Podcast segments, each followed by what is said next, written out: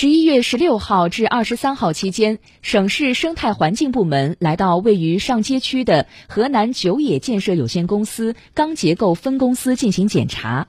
检查中，督导组发现该公司在橙色预警管控要求下进行喷涂工序，存在露天晾晒、挥发性有机物废物无组织排放等行为。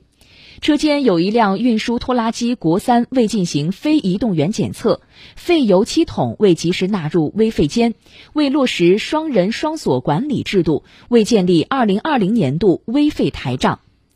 上述行为违反了《中华人民共和国大气污染防治法》第四十八条第一款、郑州市大气污染防治条例第二十六条。郑州市生态环境局上街分局依法对该企业拟处罚八万元。